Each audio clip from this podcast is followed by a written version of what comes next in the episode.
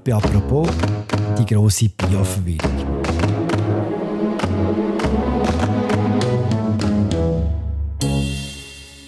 Wenn wir am 13. Juni über die beiden Agrarinitiativen abstimmen, dann geht es um die Zukunft unserer Landwirtschaft.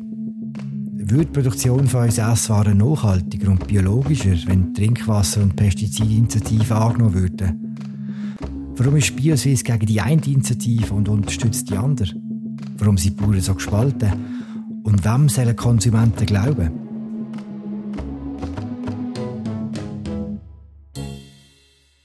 Um das geht es heute apropos.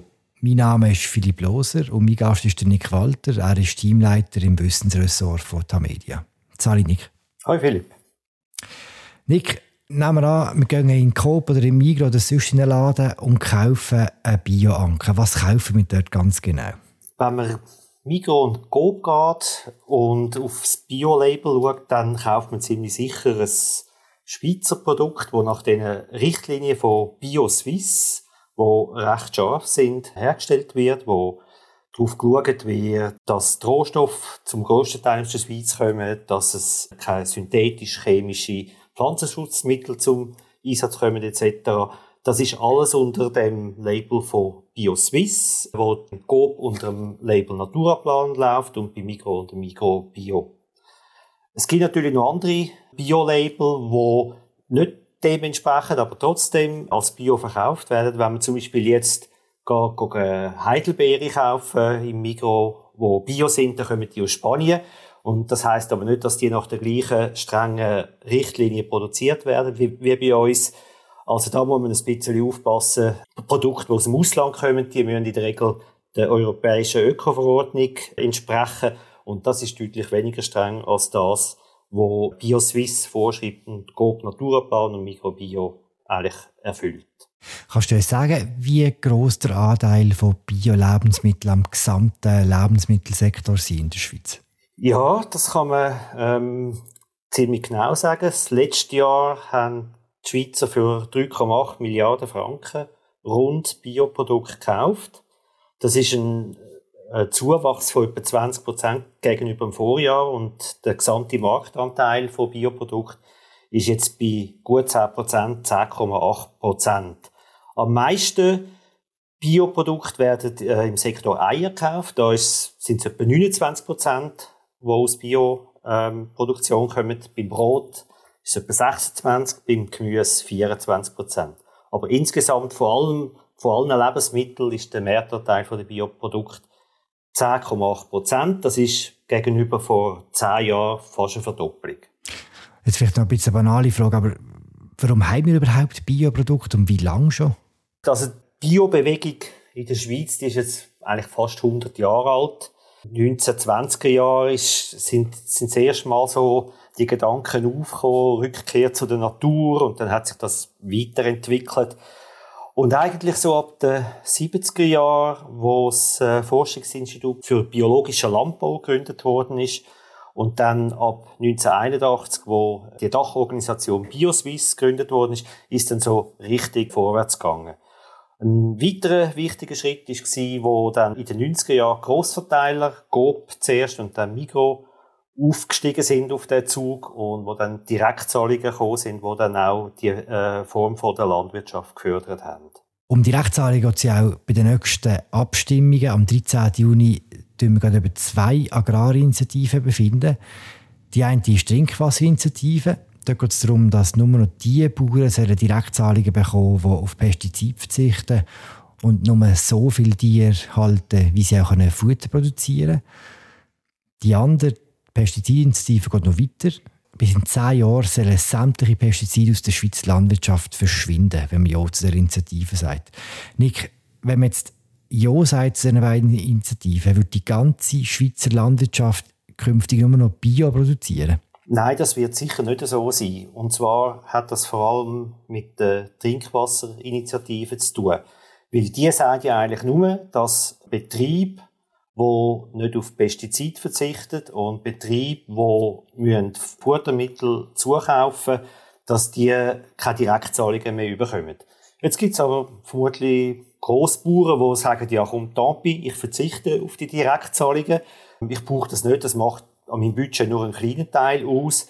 Die müssen dann allerdings auch ähm, ÖLN, einen ökologischen Leistungsnachweis, nicht mehr nachholen. Also sie müssen keine Brachflächen mehr ausscheiden, etc. Und das könnte dann dazu führen, dass der Schuss ein bisschen hinten rausgeht, weil dann eigentlich weniger Ökologie auf diesen Betrieb theoretisch möglich wäre.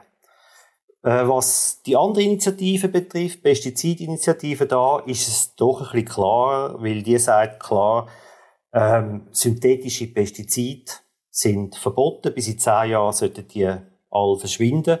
Und das würde schon darauf hindeuten, dass das dann wirklich nur noch mit einem Biolandbau oder etwas Ähnlichem, wo in die Richtung geht, möglich wäre.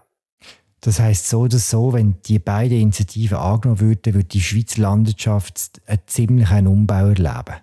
Das würde sie auf alle Fälle, ja. Also natürlich wird die ganze Belastung von den Ökosystemen, die wird geringer. Gewässer werden profitieren davon.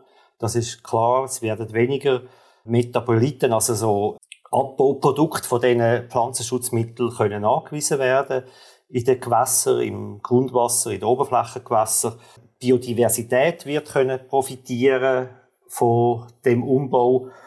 Andererseits muss man auch davon ausgehen, dass in der Schweiz weniger wird produziert werden können und wir mehr aus dem Ausland importieren, was dann wiederum vielleicht im Ausland zu größeren ökologischen Belastungen führt, wo natürlich auch muss dann in die Gesamtrechnung einfließen. Also bei, bei uns könnte es wirklich besser aussehen, was die Ökologie betrifft, von der Landwirtschaftszone, von den Gewässern etc. Aber wenn man davon ausgeht, dass wir mehr Nahrungsmittel importieren, dann ist die ganze Rechnung vermutlich nicht mehr ganz so positiv. Bioswiss, die Organisation, die, wie du uns erklärt hast, ja mitverantwortlich ist für die Labels im Migros Coop.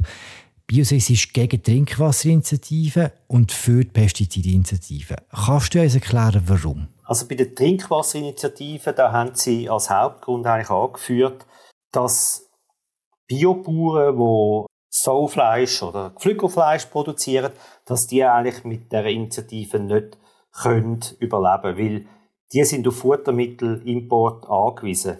Anders als zum Beispiel Kühe und Schäfe oder Geissen, die können vom Grasland, vom Grünland, wo doch etwa zwei Drittel von der Landwirtschaftsfläche ausmacht, selber ernährt werden.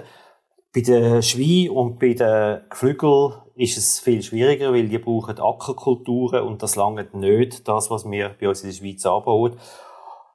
Das würde bedeuten, dass man müsste die Bestände von Tieren drastisch reduzieren oder solche Landwirtschaftsformen aufgeben und würde auch heißen, dass man vermutlich mehr Fleisch wieder aus dem Ausland dann importiert. Und das hat BioSwiss dazu bewogen, die Trinkwasserinitiative abzulehnen, obwohl natürlich in eigenen Kreisen das nicht bei allen wirklich auf viel Verständnis gestoßen ist. Warum sehen denn Biobauern selber so unterschiedlich?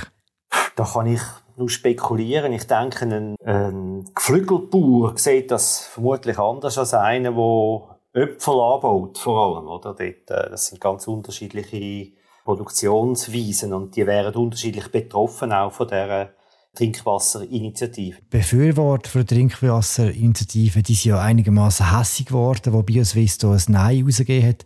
Sie sagen, Bioswiss fürchtet sich vor der Konkurrenz, weil nachher viel mehr Bioprodukte auf dem Markt sind. Hat das etwas?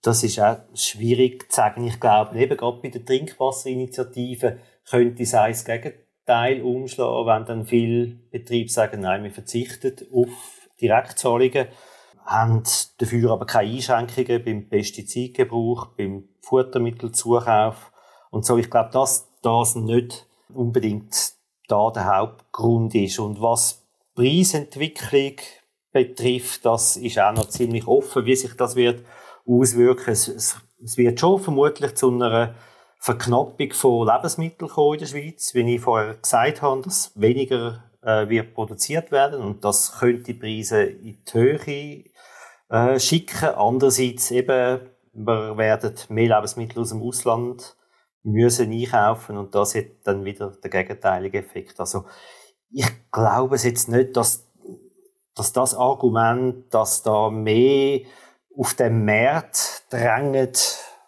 dass das wirklich zieht. Also wenn man jetzt zusammenfasst, kann man sagen, bei der Trinkwasserinitiative sind die Bauern gespalten, weil es auch unterschiedliche Auswirkungen hat, für je nachdem, was man für, für Sachen anbaut oder was man für Tiere haltet. Bei der Pestizidinitiative ist die Sache viel eindeutiger. Da sind die Bauern dafür, also die, die Bio produzieren heute, und die anderen eher dagegen, die, die nicht Bio produzieren. Ich glaube, das kann man so sagen, ja. Man muss vielleicht noch ein bisschen erwähnen, dass oder ähm, genau sagen, dass die Pestizidinitiative vermutlich auch ein bisschen klarer formuliert ist. Oder? Sie redet von synthetischen Pestiziden und das sind nämlich eben die, die organisch-chemischen äh, Pflanzenschutzmittel, die von der Agrochemie äh, entwickelt und auch vertrieben werden. Das, was man so umgangssprachlich als Pestizid auch versteht. Aber man muss auch sehen, dass selbst im Biolandbau werden ja auch Pestizide eingesetzt oder Pflanzenschutzmittel und ein Teil davon wird auch synthetisch hergestellt. Nur sind das dann andere Produkte. Biobauern sagen denen naturidentische Stoffe und das tönt halt ein bisschen besser als synthetische. Aber die würden so im Sinn nach sicher nicht unter die Initiative fallen. Also die könnte man weiter brauchen in diesem Fall? Die könnte man, ja, davon mhm. ist auszugehen, dass man das dass das so dann äh, ausgeleitet wird, dass man die auf jeden Fall kann weiter brauchen kann. Bei der Trinkwasserinitiative ist es, ist es ein bisschen unsauberer formuliert. Dort redet es nämlich nur von Pestizid. Und Pestizid ist ja ein Oberbegriff, was wir jetzt brauchen, wenn wir in Mikro gehen, dann tun wir uns zuerst Hände waschen mit einem Desinfektionsmittel. Das ist im Grunde genau ein Pestizid, wenn man die genaue Definition anschaut. Und da ist die Trinkwasserinitiative halt auch ein bisschen schwammig. Sie, sie redet nur von Pestiziden und sagt nicht genau, was für Pestizide sie eigentlich meinen. Für Konsumentin und für den Konsument ist sie am Schluss ziemlich kompliziert, wie die Übersicht über alles zu behalten. Wenn einem jetzt quasi Bioprodukt wichtig sind und man will gerne eine nachhaltige Landwirtschaft, was macht man, was macht man jetzt am besten? Was, wie soll man sich zu diesen beiden Initiativen stellen? Das ist auch eine schwierige Frage. Wir haben selbst ähm, so ausgewiesene Fachleute wie, wie der Urs Nückli, der ganz lang Direktor war am Forschungsinstitut für biologischen Landbau im Fibel.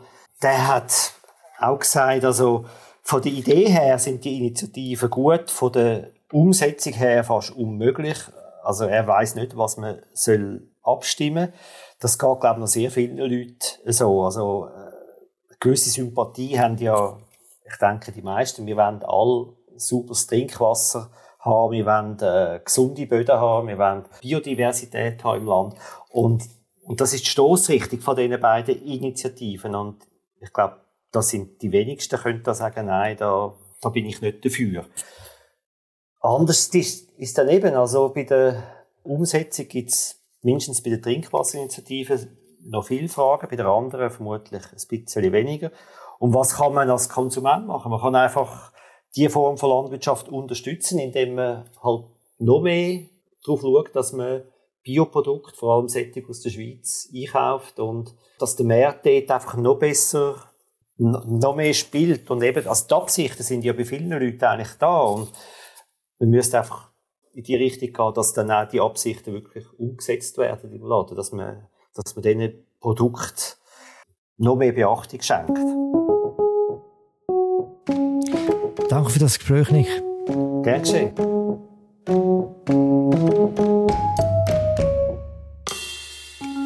Das war es eine weitere Folge von «Apropos» im täglichen Podcast vom Tagesanzeiger und von der Redaktion der Media.